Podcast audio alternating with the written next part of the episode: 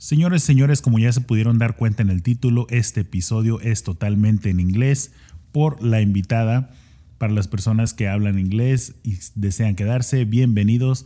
Para las personas que no, estaremos subiendo en tres días en la versión en español.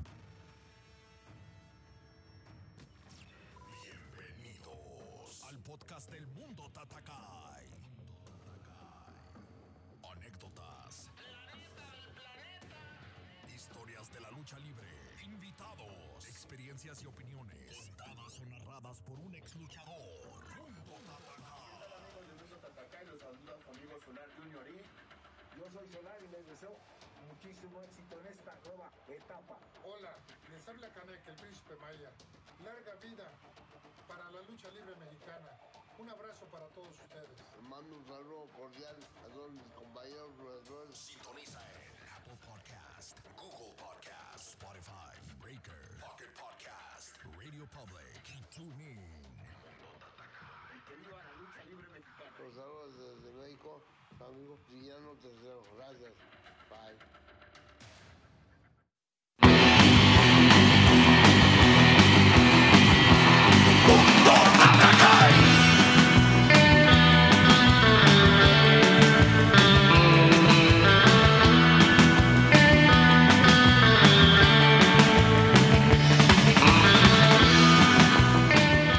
Welcome, welcome, everybody. Like I was saying, this episode is going to be in English just because the guest, the type of guest we have. It's an honor to have a guest like her. So, you guys going to hear about her story, about her experience being a German woman that went to Mexico and fell in love with the culture, fell in love with the sport. So you guys gonna learn more about her. I know some of you guys already know her, but a lot of them don't know her. So it's gonna be a really, really good talk. And uh, we welcome everybody that listen to us in Germany and so many other countries and uh, other cultures, and obviously that listen to us in, in English and Spanish. So we hope you like this episode, and uh, we're we're pretty pretty proud to have somebody from another country go to our country and be part of it, part of it, part of the culture, part of the sport.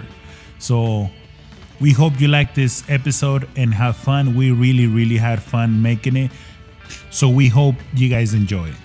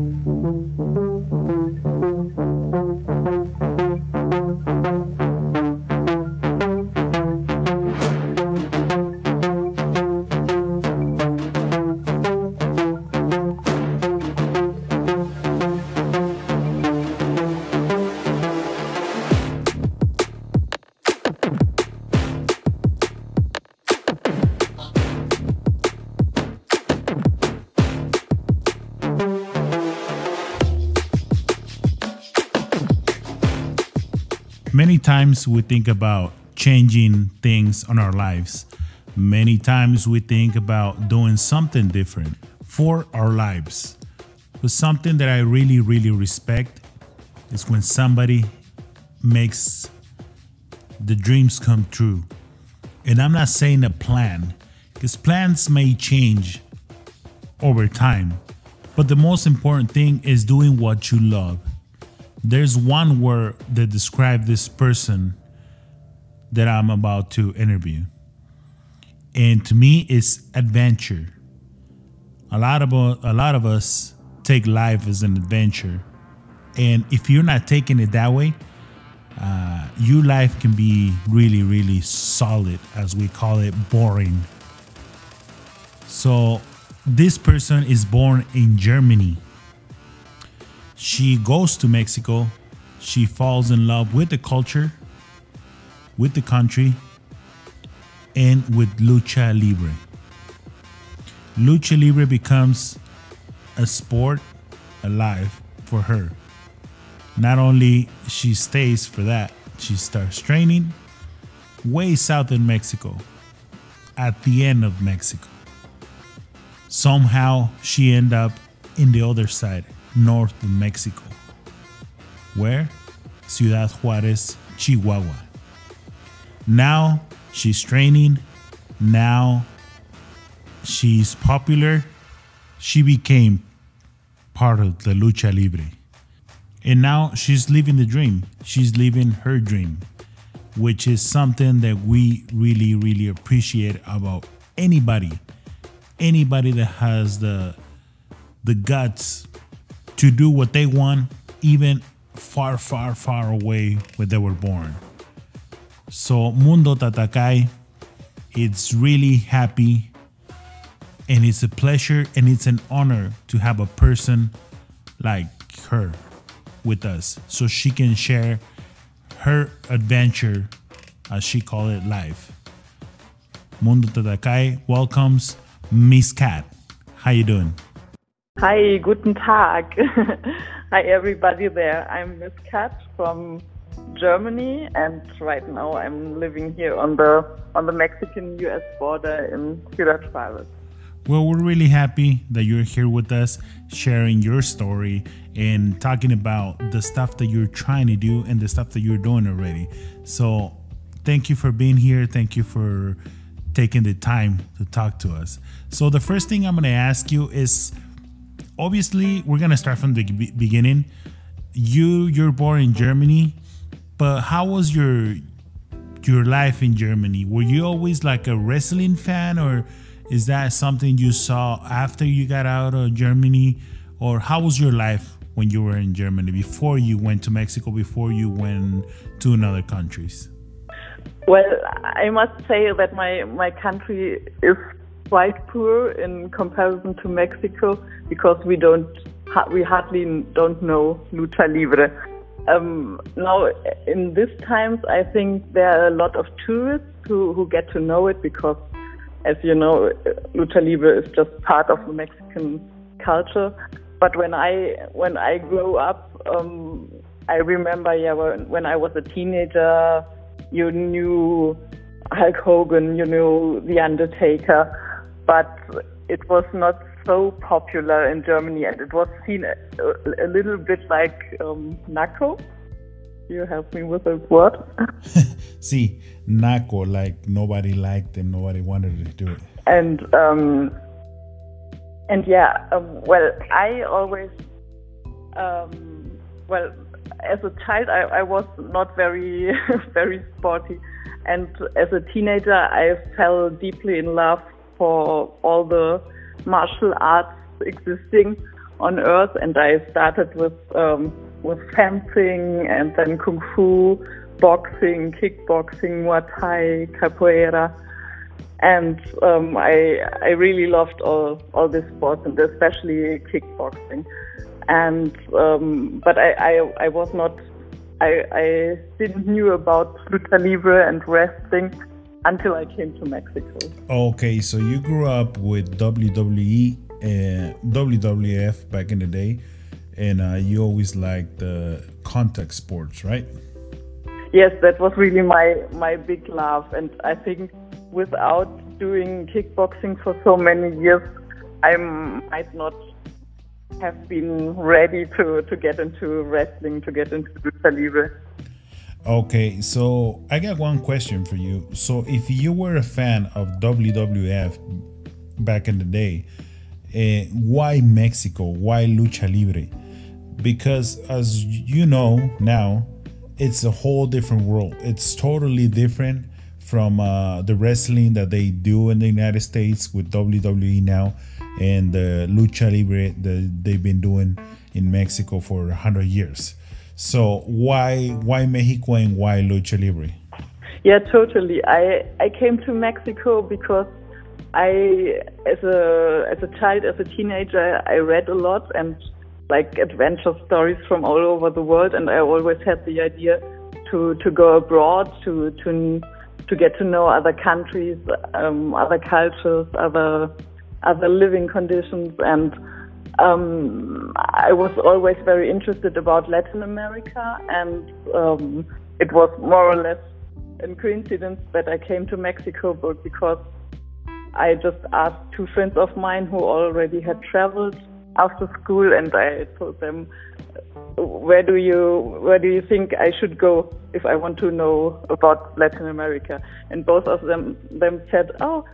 I would I would think it would be great to go to Mexico, and that's what what I what I did, and I I I yeah got really nice great friends from from Mexico City, um, and we were doing a voluntary work camp together in La Huasteca Potosina, and um, afterwards I was with a friend at her family's house in Mexico City, and it was like just like a a, a quiet um, Sunday afternoon, and we didn't knew what to do. And they told me, well, we can go to see Lucha Libre, and we went to Arena Coliseo. And I I never saw this before, and I I was really amazed about about uh, about the show of all the all the acrobatic elements, the the um, the people interacting with uh, with the wrestlers, and I was really amazed about it. But but even then, I, I never thought that somebody like me could enter in in this in this world. I would say no, and that was um, some years later when I when I finally moved for work to Mexico, and uh, that was on the other on the other border, on the southern border in Tapachula, Chiapas, and there were no boxing classes, no kung fu, nothing, and I was really like like oh I, I, I want to go on with martial arts and what can I do, and um, the family I I stayed at that time.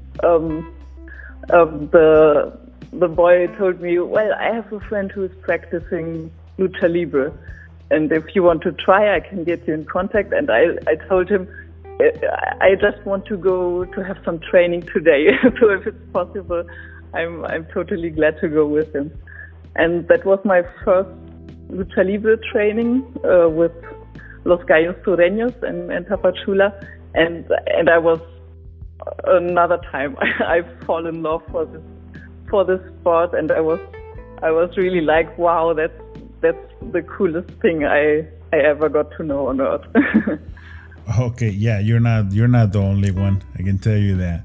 But uh, uh, so you saw wrestling, you saw lucha libre, and you liked it, obviously. But when did it became like I want to be a wrestler? Obviously, it was uh, when you already trained, because it's different when people just see it and it's way different when you train so how was it when you decide like i want to be i want to be a wrestler a luchadora? Yeah well it, it passed some years no? When when i first saw it at arena coliseo in mexico city i was just like a fan and i, I it didn't even occur to me that that i could be the one in the ring. And that was when I came to Chiapas and and but after the first training I said wow that's that's uh, the the climax of all that's better than kickboxing and everything I I got to know before yeah I, I, can, I can see that so how difficult was to make that decision when you go from Germany uh, from your country and then going to a different country with a whole different culture, language, everything. Like everything was different, obviously. But how was the was it hard or how hard was that decision to make after you thought about going somewhere else and leaving where you you already know, going to the to the new? Um well there there had passed some some years. I was always um, trying to, to visit Mexico as I made so good friends there and I really loved the the life, the culture, all this this big country which has so many different cities, landscapes, and um, um, and I, I was really like like waiting for an opportunity to, to go to Mexico. And um, when I, I finished my studies, um, this opportunity came, and, and then it was really like, whoa, yes, I I will stay, and I won't go go back to Germany.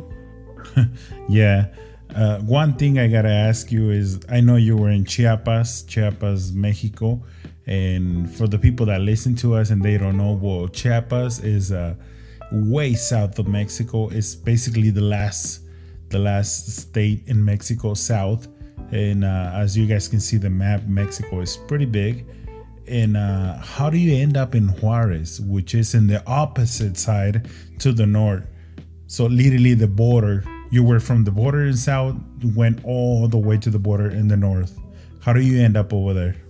Um, well, that that is a long story as well. I, I in Germany, I was always participating in anti-fascist, anti-racist movements, and so for me it was a very important um, topic: migration and global migration. And uh, in an interchange, I, I came to Tapachula, Chiapas, and I got to know a migrant shelter, and I was um, I was very impressed about about the the hard situation migrants um, are going through from uh, which come from from Guatemala, El Salvador, uh, Honduras, and and going to Mexico using the freight trains to to get north, and um, and uh, th- this was the the reason why why I stayed because I was doing voluntary work at a shelter and coming back and coming back and until the founder told me, hey, we we just got money to to make bigger our team and if you can stay, we are pleased that you work for us. And, that was the moment I stayed and and well got got a migrant myself on though though with a lot of more of um, yeah opportunities or, or, I think I, I have a, a lot more easy um, migration than other people do, no? Who have to who have to make such so such a lot of efforts and and risk their life and yeah. Yeah, that's that's really uh, something to think about. I know we always take everything for granted, like we have but once we see other people experience all that struggle just to be better for their families their uh, just to you know grow up as a, as a person that's when it hits you. And it's, it's really good. It's really nice that you were doing that. And uh, and that's how you end up in Juarez. And uh, Tapachula I, I do know Tapachula one of my uncles uh, he married somebody from there. So it's it's a whole different it's like if it's a different different country Juarez and Tapachula is a whole different it's like you're looking at a different country. Uh-huh. yeah that's and, right. And uh when when do you met Pagano? Well I'm gonna throw this up there because a lot of people don't know but Pagano uh he's a really popular uh, wrestler from Juarez and now after the Triple Mania it's uh it's nice seeing him winning. So he's popular but he has a girlfriend, and that girlfriend is you. So how do you met Pagano? Do you met him right away? Do you met him when you started training, or when you were training somewhere else, or how do you guys met? How did it, how did that happen? Yeah, well, I was training in in Chiapas, and and I was in the ring. I, I wouldn't even say as a wrestler because I I at that time I hardly knew very few about it, no, and about lucha libre, and it was like like yeah, a ballet wrestler. they they took me uh, to the ring, and but it it was a great experience because we went to really really small villages in the mountainside. At the, at the mountainside, at the seaside villages, I, I would have never known in my life. And actually, there we were the biggest show of the year, no? As you mentioned, the Triple Mania in these small villages, we were the superstars. And and I really loved it because I I was the only woman in the ring, and um, and I was always amazed to see to see um, young girls, elder women who just saw me in the ring and they, they got so excited and, and they said, wow, there's a there's a woman fighting with that man in the ring And um, I will I will always remember one scene when um, when we were fighting in a small village. And it, it was even raining, and uh, a woman passed me um, una escoba um, uh, to to beat up my my contratrincantes, and yeah, things like that. That was really really wonderful to see. And as you mentioned, um, then I I met Pagano on a journey to Juarez, and I had already friends here, and they told me, well, if, if you come to Juarez, we will organize your fight and we know somebody who's like you, he's a punk and he's a wrestler. and and so I met Pagano in, in Arena Calaca. And um, yeah, and and that's how I stayed in Juarez and um, and yeah, I, I mean that it is really, really a great difference here um, to to train because because well um, lucha libre even comes from here. No, um, Salvador Lutteroth went to, to Juarez and to El Paso and and saw the uh, saw the small fight soldiers from from the Fort Bliss and El Paso had here, and and he thought that's a great idea, and I would take it back to Mexico. So it's really uh, where lucha libre comes from, where I'm living now, and you have a a very high quality, very vivid and yeah, popular um, ambient with a lot of very good maestros. And if there's no COVID and no no lockdown, uh, you have all the every weekend full of fights, and there are a lot of of people, a lot of families here from Juarez who just do all their weekends going from one arena to the other, no, and seeing all the fights you have during the weekend. And then there's as well the, the um, Auditorio um, Gimnasio Neri Santos. And, mm-hmm. and that's a very, very historical site as well, no? As a lot of, of big names come from here. And, and for me, it's very important as well that, that there are so great women, female fighters like Lola Gonzalez and Sirenita, who, who just started their career here before they went to Japan and to Europe and to to all parts of the world. Yeah, of course. And that's something that not a lot of people knows about they, they think or they want to think is it was based in Mexico. It started in Mexico, but the reality is that it started in Juarez. It started in Juarez before before it went to Mexico. And like you mentioned, Salvador Lutteroth, he went to the border and he went to see uh, Lucha Libre, but the Lucha Libre was already in action in Juarez. And like you mentioned, there was a lot of good wrestlers, there was a lot of good trainers. There's a everything was it's still good. It's still good, like I mentioned. And I don't say because I'm from Juarez. I'm saying because the high level training is one of the tops in Juarez. But people from different states from Mexico, they, they don't know that. They they still think that it was created, it was made in Mexico City, which is not. And and we can talk about a lot of names, like big names. We can talk about Fishman, we can talk about El Cobarde, we can talk about a lot of names like the ones you mentioned, La Sirenita, Lola Gonzalez, there was a lot of good wrestlers back in the day. There still is, don't get me wrong, but there was a lot of them that when they go to Mexico City, they were proud. They were proud to say, I'm from Juarez. And uh, you mentioned Josue Neri Santos, that, that place. It, it was on the 70s, 80s, and 90s. That was the boom in Lucha Libre in Juarez. Even even myself, the first match I saw a Lucha Libre, was when I was four years old at the Jose, Josue Neri Santos. And uh, I know it's sad that right now it's not it's kind of slow. It's not how it used to be. And in fact for so many years they didn't they didn't even have any matches any lucha libre. Now they started again which is nice. So imagine how we feel seeing that place again full of people cheering their favorite wrestler, seeing wrestlers from another places go to Juarez. That's that's something that really hits us, especially when we're not we're not there. But um, I was gonna ask you.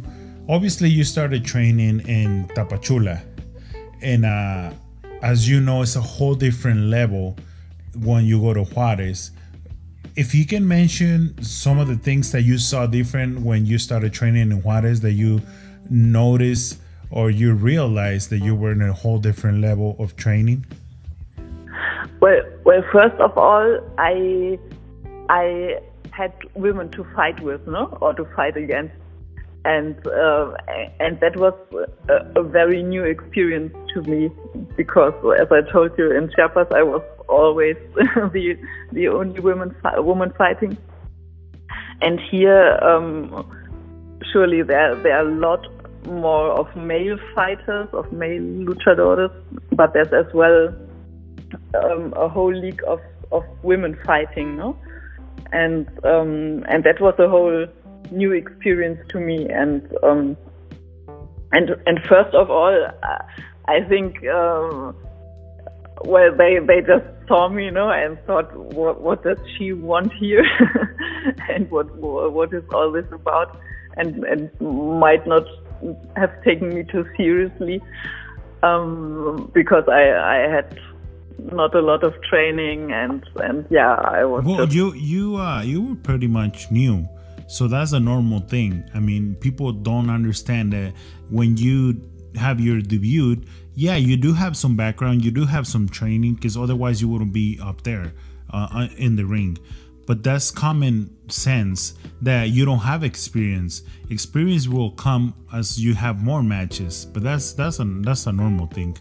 Yeah totally uh, and um, and for me it it was very very difficult well i, I was really training hard and uh, then it just happened that uh, that i broke my arm and i was one year out of of uh, the sport and then the La Placa que tenía en el brazo um, that broke as well. So it was like two years, two and a half. I I couldn't do a lot. No, I was always training at least um, doing pesas or, or some aromas in the ring, but I, I couldn't fight anymore. And and at that time, it was a, a very great thing that. Um, that I started with Pagano and El Gerente, un amigo. Um, uh, we just started um, again with Calaca Collective because when Pagano went to AAA, he had no time anymore to, to organize fights at, at Arena Calaca.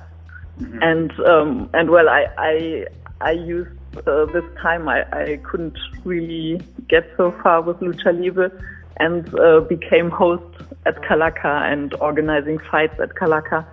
And uh, for one, on the one on one hand, it was a very hard time for me because I, I couldn't do lucha libre anymore. But on the other hand, or, or from my point of view, now I think that that it, it was a great experience and and a great apprenticeship as well to be behind the scenes or or, or presenting fights and um, yeah, to to get more deeply into lucha libre business and to to understand all the different um, actors and uh, yeah, what's it all about behind the scenes, and and yeah, and I'm I really I think I know all the all the male and female fighters very well now just because of of this time and and when I I started fighting again, then it was really like, yeah, no, no, I I will go on. Yeah, mm-hmm. and and well, just before COVID and Corona and everything came with lockdown, I was able to to get the the women championship of El Padrino de El Paso and uh, I was invited to a lot of places to defend it. But yeah, then came the lockdown, and so so now now I'm I'm waiting for for uh, the new times to come, and hopefully in the next year all this all the fights will start again. No? Yeah, definitely. The COVID stopped a lot of stuff, including the wrestling. So that's hopefully we're hoping for next year to have a better year than this one in wrestling in lucha libre And uh, do you have a somebody that you want to match with? And uh, now that you have more experience, now that you have the point of view behind the scenes, the point of view of the organization, the point of view of everything about lucha libre, I'm pretty sure it'll give you a new vision of the sport. Do you have somebody that you want to have a match with? It could be a woman, it could be a man. Do you have somebody like that? Well, I I was once was uh, a second for Pagano, um, um, and uh, the other second was La Hiedra. And uh, well, I'm I'm seeing a lot of fights now uh, from AAA, and I I think um, La Hiedra, Lady Shani, um, the women there, they're really doing a great job, and and um, and as well, I, I think it there there must uh, be coming a time soon where women will be in the in the in the ultimate fight, no, in the in the in the in the main event of of the of the evening. But I think, yeah, I, I would I would really like to fight against La Hiedra. yeah, well, that will be a good match.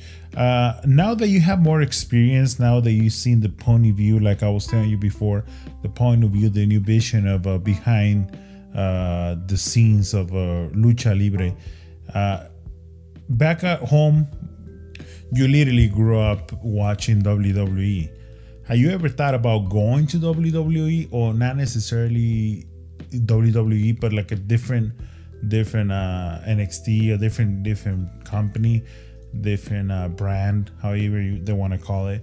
Uh, is that something you think about it, or is that something that you really don't want because you're living you're where you're at right now that's what you want to do or is still an option for you going to the states yeah i think the the the very big advantage we have here on the on the mexican us border that um, as um, economy as culture as um, yeah everything is so so mixed up between between the two countries. That's uh, the same fact about lucha libre wrestling, no? And I think um, that here we are training a lot of um, yeah a lot of, of mixed styles, and perhaps you can even speak about uh, a special border style. No, you have you have like like very traditional Mexican. Um, elements, and you have strong style from the United States and and yeah, as well extreme, but as well lucha Griego Romano, no? And so everything is very mixed up, and I think um, yeah, this is a great advantage we have here that we we can really look to to to both countries. And before the lockdown, I I yeah quite oftenly crossed to El Paso to, to fight there. And, and unfortunately, it's, it's gotten very, very difficult even for people living here to cross the border. And, and hopefully this will change soon. Yeah, but, but as you asked me, um, I think that, that there are great styles in, in the US and, and I especially love ECW. Like when I see their matches, I think, wow, that's that's really the next level, even even though. Yeah, of course, and uh, like I was saying, uh, uh, it all depends on what you like. I can I can say what I like. I like lucha libre. I like CMLL. To me, it's it's one of the most uh, authentic, is if that's the word you want to use about lucha libre, and uh, I I like lucha libre. I like uh, different styles too, but I think the most uh, complete in training and tradition and everything, it's lucha libre. Uh, WWE obviously they have their own uh, opinion about what uh, wrestling is in uh, Japan too, which I do like the style, the strong style of Japan. That's one of the things I, I do like. So it all depends what you like. I mean, wrestling is wrestling, but uh, I'm not saying this because I'm from Mexico. But there's a reason why a lot of wrestlers go to Mexico to learn the lucha libre style. And uh, like I was saying, to to have somebody like you from uh, Germany going into Mexico to learn, or it didn't happen that way, but it, it, at the end, that's basically what you're doing right now. But a lot of people will say uh, WWE is number one, uh, New Japan is number one, Lucha Libre is number one, CMLL, AAA is number one, and and it's it's their own opinion, you know, and I respect that. But to see the most complete to me is Lucha Libre. So you you have the opportunity to learn different styles, which is the best thing you can do for yourself. I mean, you can go to the states and learn uh, the moves. You can go, you can keep training in Juarez and keep learning the the style. Because believe it or not, it's a different style, and you probably noticed it already. Because it doesn't matter what uh, if it's lucha libre but they do have different styles in different states in Mexico. So it is a difference between being uh, or, or being training or being trained in Juarez and being trained somewhere else in Mexico. It is a difference. And as of right now, you you are in a really good position that you can learn all the styles, all the different styles, and that's something that it's, it's priceless because not not everybody have that uh, opportunity because of, of, the way you're training and the the the spot you're on right now. So that's a really good thing for you. And to tell you the truth, I never heard about you before until somebody from Juarez, because I, I do know a lot of people in Juarez. I do a lot of wrestlers. I do know a lot of wrestlers too, but somebody from Juarez uh, sends me a picture of the newspaper and says, uh, Who's this? And there's a newspaper from Juarez. So that's when I heard about you. And then I started looking who you were, what you were doing. Obviously, in the paper, it kind of they kind of tell your story, but uh, I, that's when I started noticing. And then when I found out, I was like, "Oh, that's Pagano's girlfriend." Okay, okay, I know, I know what I'm, who I'm talking to now.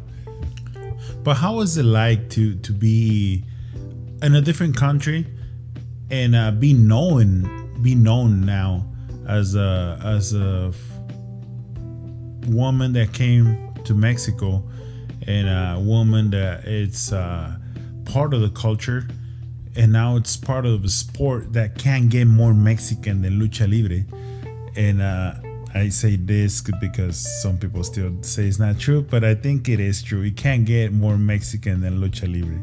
So, how's it feel to be known as the luchadora from Germany that lives in Juarez that has a relationship with Pagano that she is fighting, that she is learning.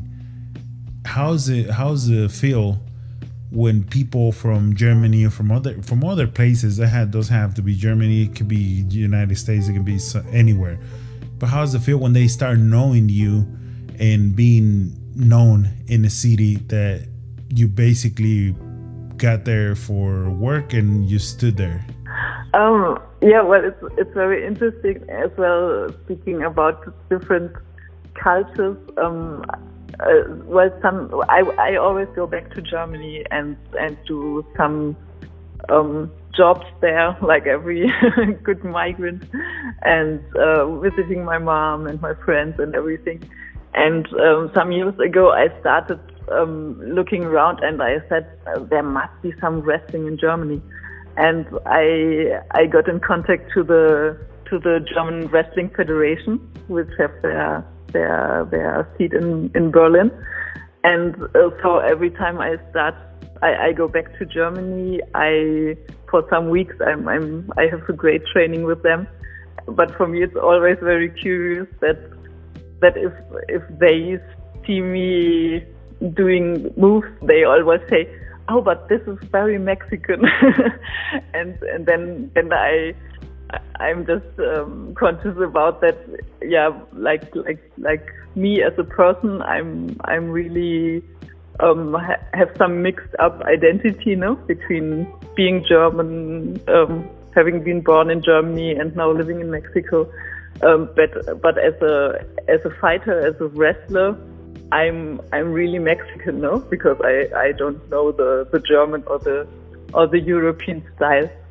And um, yeah, now here getting getting a bit more more known in the city or, or as well uh, in Mexico. Um, I started uh, I just started a project with a friend of mine at this German Wrestling Federation. He's a he's a Mexican wrestler in Berlin, Orlando Silva, and and we just had the idea. Hey, we we we are both we we both went to other countries and and um, he's doing wrestling in Germany. I'm doing lucha libre in Mexico, and so we started um, a project that's called Borderside Wrestling on YouTube, Facebook, Instagram and uh, because we we were really keen that that people from Germany get to know better about um, Mexican wrestlers, Mexican lucha libre style, and and vice versa, no? Because I think here in Mexico, if you even if you ask like like uh, really lucha libre fans, there's not a lot of of knowledge about about German or European wrestling traditions or or who are the stars there in, in the moment. And and yeah i'm i'm really looking forward to to go on with this. And i just had some some great interviews with with pentagon junior and ultimo guerrero and hugo savinovich and so we're in this project now that that is really nice i didn't know about it until you told me but to people that are listening right now uh, go to YouTube. Uh, it's brand new channel. It's really new. I'm already subscribed. It's called Borderside Wrestling, and I think this is really good that whatever you guys doing with this project because uh, that's that's the beauty about this sport. You can share whatever you know, and they can share what they know with you, and and that's the beauty about it. And that's uh here at the podcast, I have a saying that's that goes long life to the lucha libre. And that's what it means. The more you share, the more you compare, or however you want to call it, but the end, you're sharing your knowledge and they're they they are sharing their knowledge so that that's the beauty about this sport and um, it's, it's it's really good that you're doing this it's something that 20 years ago it was pretty impossible just to think about doing something like this. Now, obviously, the social media and uh, and all that stuff it helps. Technology it definitely helps. Technology is helping us to doing this right now, and uh, but th- that's something really really good that you're doing, or the project that you have in mind uh, for future uh, stuff in your channel. But that's that's really good, and that's the beauty about this stuff but uh, uh, congratulations, that's something really good to do with the sport and cultures, obviously. Yeah, definitely. I mean, uh, as you say, no, like 20 years ago, you, you hadn't had the social media, you hadn't had the possibilities to, to travel, to to be in contact around the world, and, and that that really got to another level now, and and that I think that's that's quite interesting as well, no, that that element mix up like Mexican style, American style, Japanese style. Yeah. Yeah, of course. And and uh like I was saying, I mean, back in the day when people probably if they still remember, uh you you probably can see a, a, a lucha libre or a wrestling match everywhere. And well big cities obviously, no? and uh but it was more like uh yeah you saw it you like it you love it whatever. But that was it. It was really hard to be in contact with them. It was really hard to get to know them. And it was literally impossible to start being part of it. Like if you wanted to be a wrestler it was really really hard which is now it's uh it technology opened up that that door you know and uh, it's pretty much easier than what it used to be.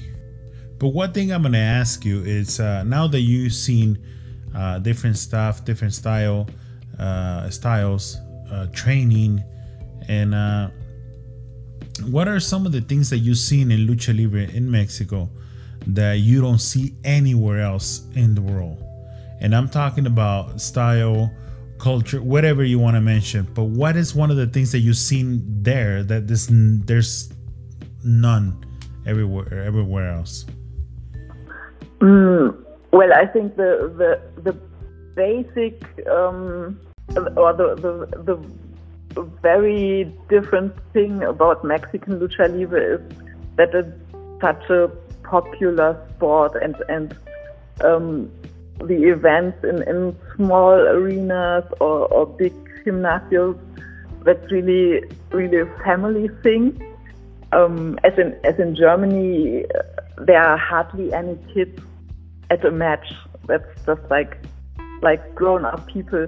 And if you go here to to to the the arenas, you see uh, families with babies, small children, and all the all the children in the ring, no, and uh, between the matches. And um, yeah, I think this is a, a really really special thing that and and such a such a beautiful culture and and um, hobby, no? Um, that that um, whole families can go for an economic price to see a great live event with with a lot of yeah very good prepared um, wrestlers and and really have a have a great time, no? And and uh, I, I just saw now that we are here in in lockdown lockdown because of Corona. Um, that this is one thing that that uh, Ciudad in the moment really lacks all this all this great um, yeah weekend events and and and uh, I know that there are uh, um, such a huge mass of mass of fans um, who are so keen to to see matches again. And um, we will just happen to have a match um, a puerta cerrada at, at closed doors on the 26th or 26th of um, December, and um, that's a cartelera uh, from Pagano and um, the promotion uh, Nueve Cinco Seis, and it will uh, it will be an all female um, cartelera, and I think it will be a very great event and and yeah very nice to for the fans not even not not only in Juarez but as you say, no, you you can see us around the world because it will be it will be on YouTube. Yeah, definitely. That's that's something we'll watch. And uh, like you like we were saying, no, I mean technology has been helping us in a good way for this, so we can enjoy more things without being there. Uh, especially now with the COVID, and like you mentioned, all the, the, the events with the closed doors, and we but we can still enjoy it and um, it's it's it's not the same. I, I can say it because you can, like you were saying, the kids. There's kids. There's uh, teenagers. There's adults. There's elderly people. I seen people that's like 80, 90 years old and still watching uh, wrestling match live. So that's that's something that will we'll never get to it. It's not the same without the public, without the people, but it's still something, you know. And uh, I think uh, lucha libre is the only sport, the only one, and this is like no other sport can do this, but lucha libre is the only one that the people that is watching can be part of it, can participate, can uh, can be part of the match. Obviously, without hitting the the luchadors, but but it's the only sport that can do that. No other sport in the planet can do that or can say that and obviously lucha libre it is the only one that can do that. Yeah totally no? Especially interacting with or against los rudos no? Or yeah people really getting really getting excited or of wrestlers just uh, jumping in tope or plancha fuera fuera del ring and they just get into the first second third row. Uh, yeah, I think that's that's so so unique about Lucha that as a as a, uh, the the the audience you can really be interacting. You can shout whatever you need to shout at fighters and and really be part of the of the show. Yeah, of course it is, and and that's really really good. And uh, what's what's your future plans for Miss Kath? Uh, I know you're doing that project that you just mentioned, but uh, uh, wrestling wise, like what are you, what are your plans for the future in the next I don't know ten years? Well, I'm I'm really really keen to to go on to to get a better wrestler to to get around to arenas all over Mexico to get really a lot of experience about it because I feel that that I had a lot, a lot of training now, and and for me it was really, really nice the quarantine um, with all that bad aspects it has. But uh, Pagano was here at home, and and before he was on tour all the time, and um, he had the time as well and and the the will to train because he he knew there will be a Triple Mania coming.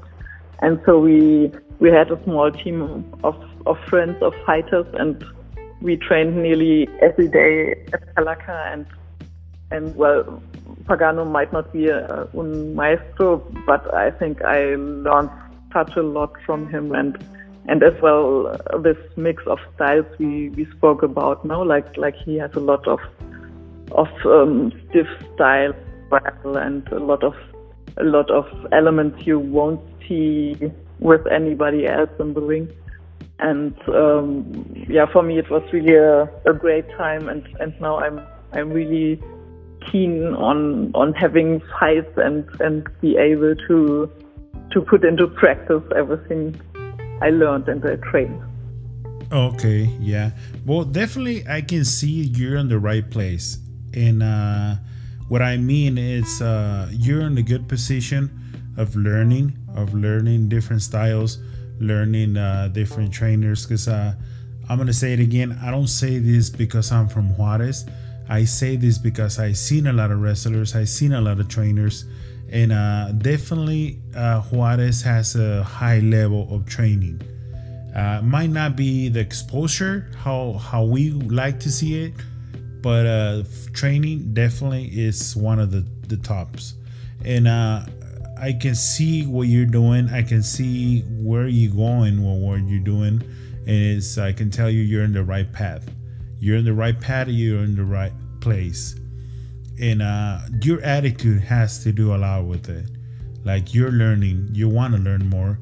You want to learn the best thing you, the most stuff you can learn. You want to learn from the best. And uh, that's definitely the attitude that will get you far and uh, like like I was saying before, I mean you can learn anywhere, but I think you're in the good spot. You're in the right spot, and uh, I can say I can say I wish you the best, but I don't believe that's the right words to use because there's no it's not necessary to wish when we see the work that you're doing, the training that you're doing. It's definitely you're going you're going far with it. Yeah, I'm. I yeah, thank you, and I'm. I'm really, really proud to be to be part of this great culture of Mexican lucha libre, and as well to be part here of the of the of the city's lucha libre, no, and and being in, as you said, in the spot where there came so many great fighters from, great wrestlers, female, male wrestlers from and as well to have such a high potential of maestros of events and and yeah this very special mix of styles at the border side. Yeah of course. And and like i was saying uh, I, I, saw some of your matches uh, like i said before uh, when when you start you don't have that experience uh, the only way to get it is to get more matches and get more matches and get more uh, people to learn things from them. So one thing I like when I saw it, it's that you do what we call ras de lona, and uh, you do it. And when I saw, it, I was like, well, well she's learning, but she's learning the right way because she's doing that. So that's it. and like I said, I mean, you're training in Juarez. It's not something like like I was inspecting it like that, but uh, I can see it. I can see that you're doing it the right way, and uh, it might not be a lot of experience that you have right now, but you're doing Ras de Lona. Ras de Lona is lucha olímpica, lucha greco-romana, llaves contra llaves. That's really good. That that that is something that you learn it the right way. yeah, great, thank you. Yeah, and and I know some years ago I I still thought, wow, that's so so far from me now, and and now I'm I know that there's a long way before me, but but I can I can say as well now that I've I've learned a lot, and and I'm I'm really like like part of it now. Uh-huh. Yeah, and definitely your height is gonna help you in the long run. Yeah, that's right. That's a that's a very special thing about me as well. No, that I I'm six feet tall, and uh, I hardly have any any female fighters before me that that are that are taller than me. I think I haven't met nobody yet. And Yeah. yeah, sometimes sometimes I'm fighting against men as well for that or exoticos. And uh, yeah, I think it's a it's an it's a special uh, talent I have now to to to use my my strength, my my body weight and and height. yeah, definitely it's gonna help you. You're six feet. I'm six three. I'm considered really tall. Not really, really tall, but tall. And uh, so you're six feet. So you're taller than Pagano. no, we're we're just the same. Oh, okay. Uh, yeah, he's six feet. Yeah, cause I'm I'm three inches taller than you guys then. yeah so like i was saying uh it's really an honor have uh, somebody from another country like germany going into mexico uh try to bond with the culture try to bond with the with everything that includes uh, a sport that is really really part of mexico is part of tradition culture and everything that goes into lucha libre is is Mexico. So it's a it's a really honor uh, to have you going into that country, which is my country, even though I, I don't live there, and have you being being there for good. It's uh, it doesn't matter uh, where people comes from, uh, where they go when they go to Mexico, as long as they respect the country, they respect the culture, and they respect the lucha libre, which that's what we like, and that's why we're doing this, this type of stuff, this type of content, because we do respect the sport, we do respect everything that goes around it too. So I see you doing the right way. I see you being in the right place, and that's really an honor to have you here and to have you in that country, which is my country. Try to learn about wrestling, try to learn about lucha libre, and be part of it. That's that's really an honor for us as a Mexican. I can tell you that is really honor for us. yeah, thank you so much. That's very very nice to hear. And and yeah, I think this is really definitely what what we all have in common. No? The the love for for this yeah thing called lucha libre, which, you really can't limit to sport, but it's really like a whole culture. Uh-huh. Yeah, yeah. Obviously, it's part of the culture and it's everything. And uh, we want to thank you. We want to thank you for being here. We want to thank you for doing what you're doing uh, with the sport, obviously with our culture and being part of it. And that's that's something we really appreciate. And uh, it, it's it's gonna be you're you're doing the right the right way like I said, like I was saying before, people can check out your videos and, and you can see, you can see when somebody trains, you can see when somebody doesn't train.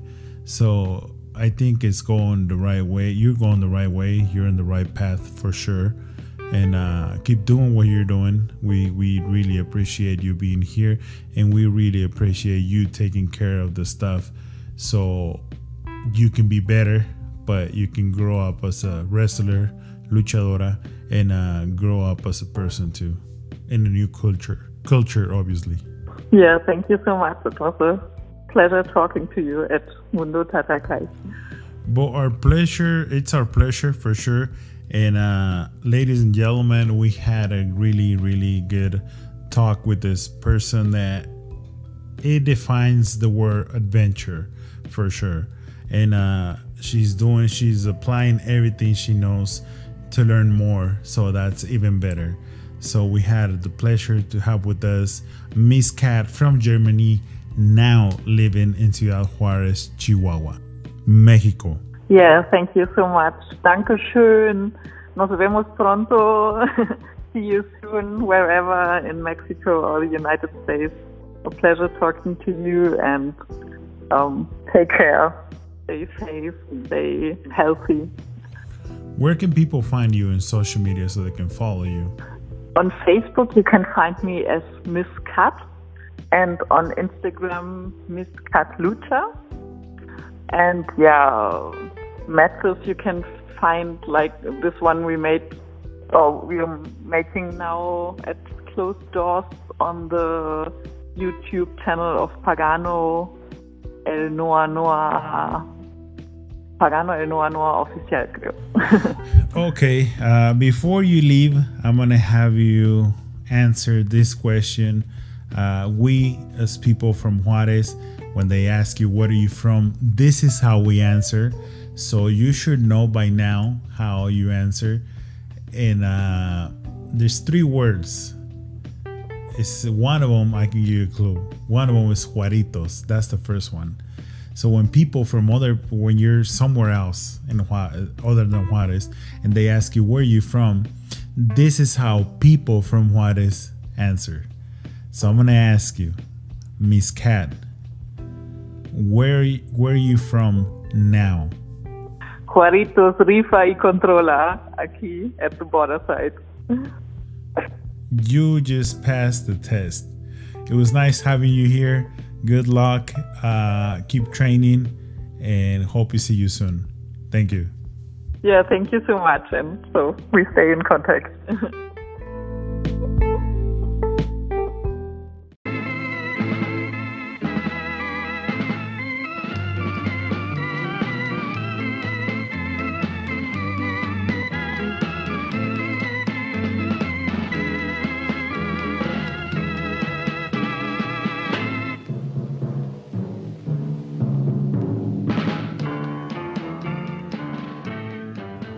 Well, as you can hear now, we had a very, very special guest, and uh, we're really happy about having her with us.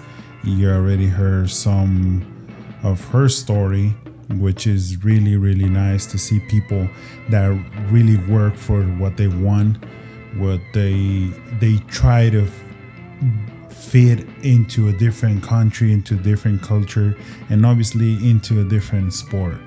So that's always good. So it was a pleasure for us to have her here and uh, have her uh, talk about her life and personal life and sports and everything. So that's really, really good. We hope you guys enjoyed it. Uh, people from Germany who's listened to us, thank you for being here. Uh, some people already listened to us from before, obviously in Spanish, because this is our first ep- episode in English. But uh, before that, we already have audience in Germany. So we want to thank you guys, and uh, we want to let you know that we're trying to make more content in English. Uh, obviously, we're gonna have guests that only speak English, and uh, we appreciate you guys being here. Uh, for the people that don't know, uh, we have a really contest. It's not a contest; it's more like a raffle, and you can win three masks original from the from the luchador, uh, signed and everything. So it's uh, all you got to do is go to YouTube, uh, to our YouTube channel, The Mundo Tatakai and La Lucha Oficial, which is two channels that came together to do this for you guys, so you guys can have a good, good, uh, year ending since this year has been kind of hard. So all you got to do is go there, subscribe, and uh, put a comment with your email, and we're gonna ruffle the comments. We uh, automatically is gonna pick one comment, and we're gonna have first place, second place, and third place. The first place can get to pick which wrestler, and the second one the other two, and the third one the one that's left. So right now we have Templario from CMLL. We have uh, Villano Tercero Junior. And the third one is Hijo de Octagon. Those are the three wrestlers that we're going to be giving away their mask. As, and then, uh, like I explained, uh, you get to pick which mask you want. So again, I thank you guys for listening to this episode and hope you like it. Hope you enjoyed it. And uh, we'll see you on the next one. Thank you. Like always say, long life to the Lucha Libre of Mexico. Thank you.